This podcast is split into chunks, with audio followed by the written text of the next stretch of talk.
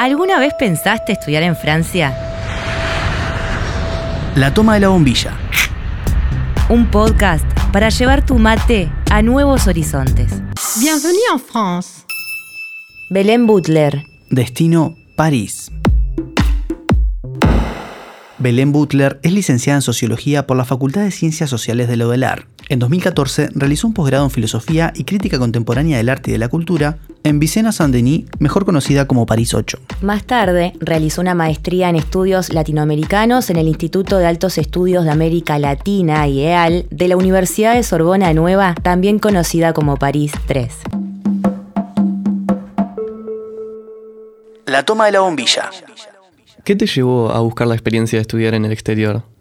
En realidad me fui primero a trabajar a Francia, buscando cómo ampliar los horizontes eh, de la sociología. Eh, nada, empecé a buscar opciones en toda Francia y los caminos me llevaron a París sin querer, queriendo.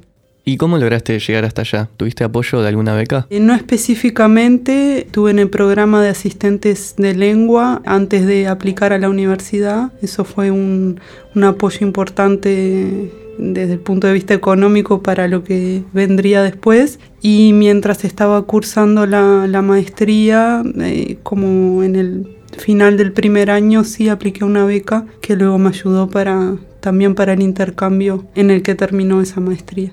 ¿Cuándo te fuiste efectivamente y cuánto tiempo estuviste? Terminé en la UDELAR en julio del 2013 y en septiembre me fui. En octubre inició el programa de asistentes y ahí fue hasta el 2000, comienzos del 2016 que estuve en Francia. ¿Vos tenías ya algún manejo del francés? Sí, estudié dos o tres años en la Alianza Francesa y fue a través de la alianza que conocí el programa de asistente de lengua y todo lo que vino después. ¿Y ese manejo del idioma qué facilidades te trajo una vez allá? Bastantes facilidades, no todas, porque el francés en territorio y sobre todo por haberme ido eh, fuera de la capital, a la provincia, fue un desafío muy grande jugar con ese francés en lo que nosotros diríamos un, un pueblo chico, no un pueblo del interior o algo así. ¿Y cómo fue adaptarte a la vida y a las costumbres francesas? Fue desafiador, pero fue muy lindo también. Desafiador desde el punto de vista lingüístico, por esta dificultad que mencionaba de haber aprendido un francés muy académico y formal, digamos, y después en territorio, en una región de Francia donde la gente se maneja distinto con la lengua más allá de lo lingüístico, fue positivo el haber estado en el sur de Francia porque hay una red bastante presente de exiliados españoles de la guerra civil y rápidamente uno encuentra como esos corazones sensibles a nuestra lengua y a nuestra cultura, más allá de, de lo local.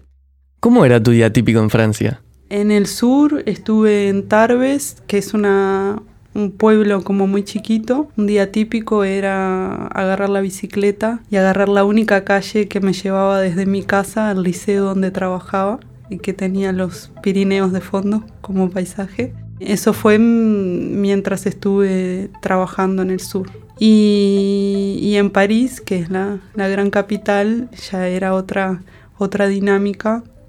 Siempre eh, mediada por transporte, muchas personas para arriba y para abajo y, y ta, ese, esa aceleración que, a la que tampoco estamos ajenos acá en Uruguay. ¿Había una presencia importante de estudiantes extranjeros en la universidad a la que fuiste?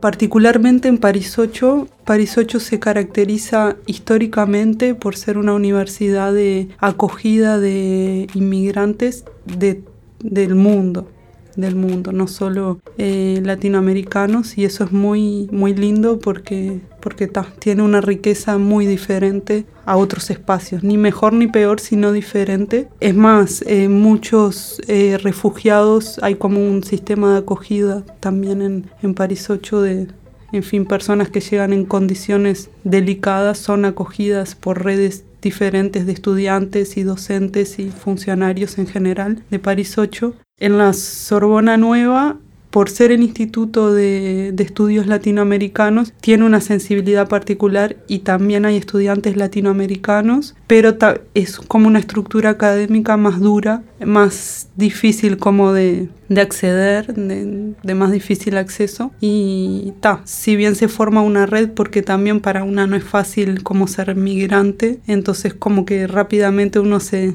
se hermana con, con esos eh, hermanos y hermanas que están en la misma situación, eh, fue una experiencia como bien diferente. ¿Y cómo fue el intercambio con los locales? Fue muy lento, fue muy lento. Eh, yo creo que el español no es como altamente como manejado por, por ellos. Es una generalización que sirve nada más como para comentar esto no sé si es real, pero uno es lo, es lo que uno siente en la vivencia en Francia. Eh, entonces, una está lidiando con, el, con la lengua de ellos y ellos lidian con la nuestra, entonces es, es difícil. Y también en, en París es como una aceleración y un individualismo muy grande, a pesar de que existen muchas redes de solidaridad, de encuentro, espacios de encuentro, pero la cotidianidad en las ciudades es una locura. Entonces es difícil como el encuentro con, con el francés. ¿Te llevaste tu mate para Francia? Sí, me llevé. ¿Le compartiste a algún francés o francesa? Sí, de hecho, cuando me fui a trabajar, trabajamos como un poco de la cultura latinoamericana y uruguaya. Y un día les, les presenté el mate a, a mis alumnos y fue una experiencia increíble. ¿Qué, ¿Qué reacciones tuvieron? Como de bastante rechazo, porque hicimos una ronda y eran por lo menos 20. Y después de conocer como un poco de la historia del mate y todo algo como de nuestra cultura alrededor del mate, los convidé para que probaran. Y, y cuando los demás veían al que estaba probando, les generaba como un rechazo tremendo, como que no tienen un, un intercambio así de como de algún objeto cultural, no sé cómo decirle, parecido y tal.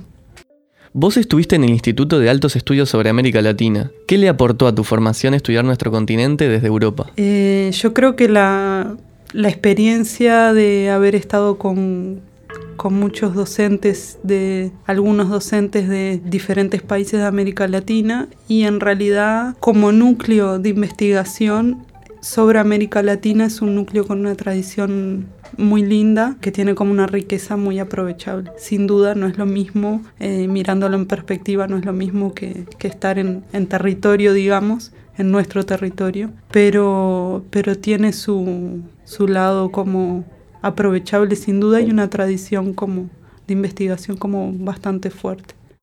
Más allá de la experiencia cultural, ¿Qué te aportó académicamente tu paso por ambas universidades? Bueno, sin duda una diversidad de docentes con experiencias globales, porque tal vez esa es la palabra, que eso es como una riqueza muy grande para, por lo menos para mí que no lo había vivido así cuando estudié acá en Uruguay. Y también un sistema académico totalmente diferente que tiene como otras formas de, evaluación, de encuentro, de interacción, incluso de, en el aula.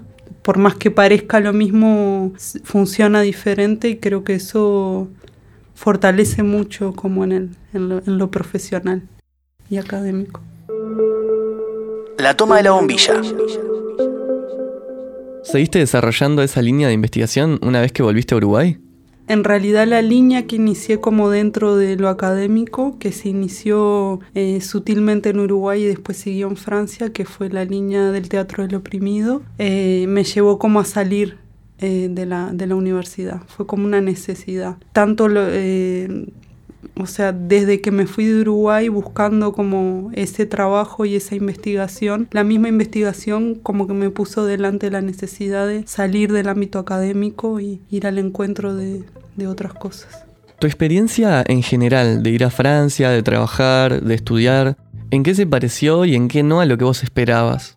A las expectativas que tenías? No se pareció nada a ninguna de mis expectativas, porque sin duda creo que lo que mueve el viaje o el proyecto de viaje es un granito de arena eh, al lado de lo que del mundo, del universo, de experiencias, de gente, eh, de todo que, que vas descubriendo en el viaje, ¿no? Al volver de allá, ¿hubo algo que extrañaras? Sin duda que sí, muchas cosas, muchas cosas. Eh, una red de, de amistad, sin duda, costumbres, lugares, se extraña, se extraña. Se dice que viajar te abre la mente. ¿En qué sentís que esta experiencia modificó tu forma de ver las cosas? En todo, sin duda que cada experiencia, cada momento desde que me subí al avión fue nuevo y no tal vez específicamente por el hecho de haber ido a Francia. Sí, Francia tiene sus especificidades, pero fue una experiencia 100% nueva para mí y, y, me puso como frente a ese desafío de, de estar como abierta a, a recibir esa novedad y como también a, a, dejarse como transformar y crecer y aprender y, y la rueda sigue girando. Después de Francia, ¿seguiste estudiando en el exterior?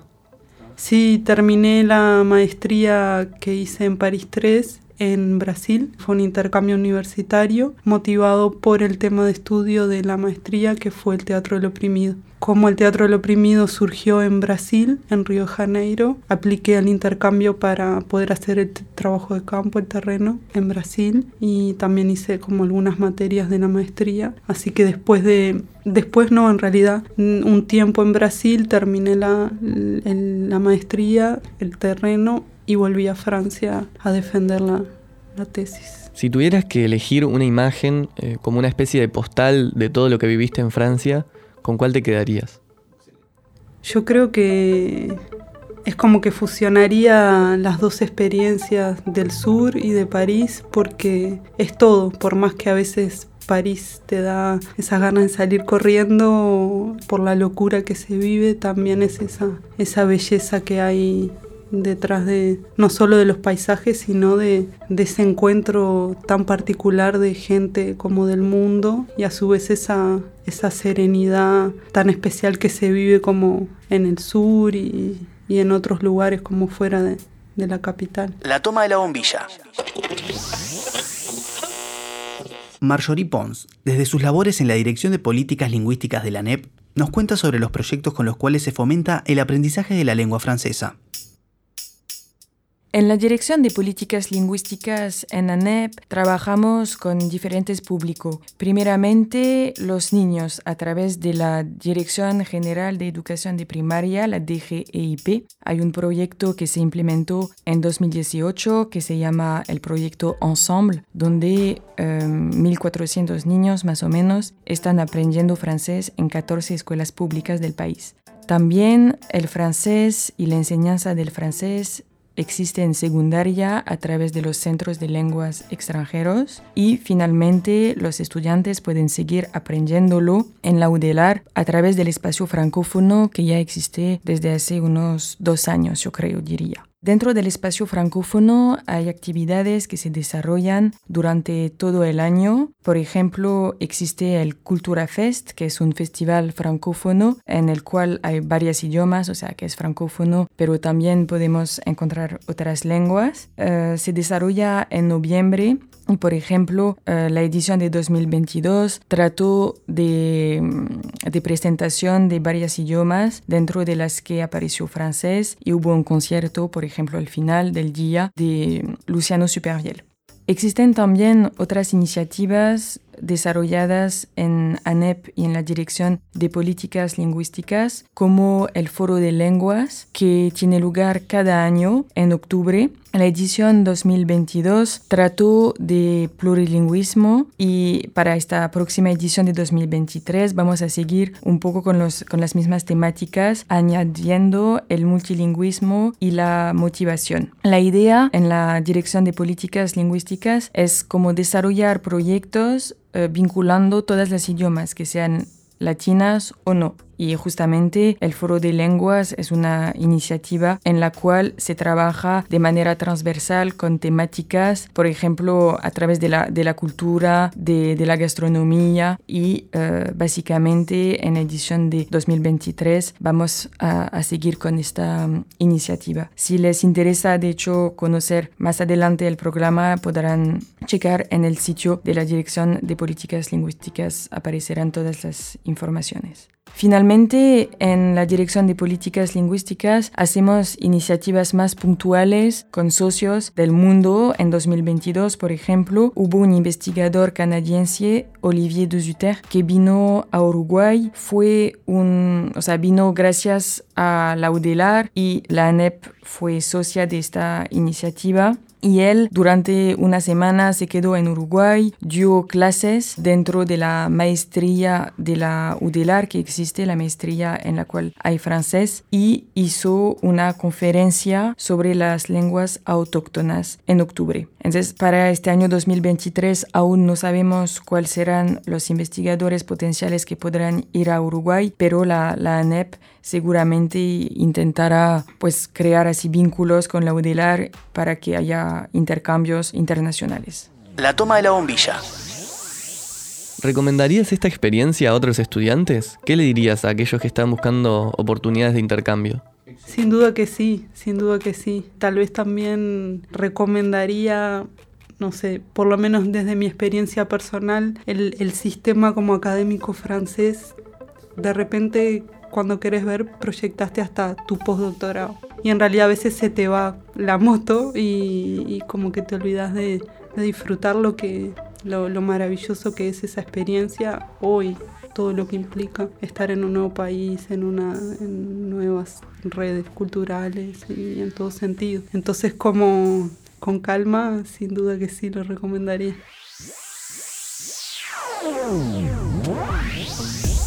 La toma de la bombilla un podcast producido por Uniradio en conjunto con la Embajada de Francia en Uruguay y Espacio Campus France. Idea original, Maya Blanc y Tamara Sánchez. Dirección, Gabriel Gali. Coordinación general y locución, Juliana Dancilio y Ramiro Brianza. Edición y diseño de sonido, Gastón Pepe. Producción, Rodrigo Travieso y Yamila Silva. Entrevistas a cargo de Oriana Otero, Marcos Pera, Lucía Chu, Diego Gómez, Tomás Gutiérrez, Juan Martín García, Rodrigo Travieso y Yamila Silva. Identidad visual, Ramiro Brianza. Plataformas, Diego Gómez. Uniradio Podcast. Facultad de Información y Comunicación. Universidad de la República.